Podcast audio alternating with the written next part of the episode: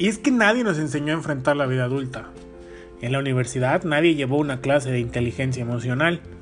Y ningún maestro nos, nos enseñó cómo tramitar el Infonavit o cómo sacar la hoja amarilla del IMSS. Y peor aún, nadie nos dijo que si a los 30 estábamos solteros y sin hijos, estaba bien.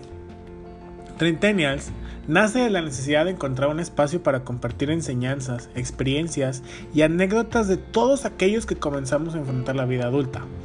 En compañía de otros trentennials que día a día van descubriendo cómo ser adultos y de profesionales de distintos temas, semana a semana estaremos compartiendo estas charlas a través de este canal. Porque nadie nos dijo y nadie nos contó cómo llegar a los 30.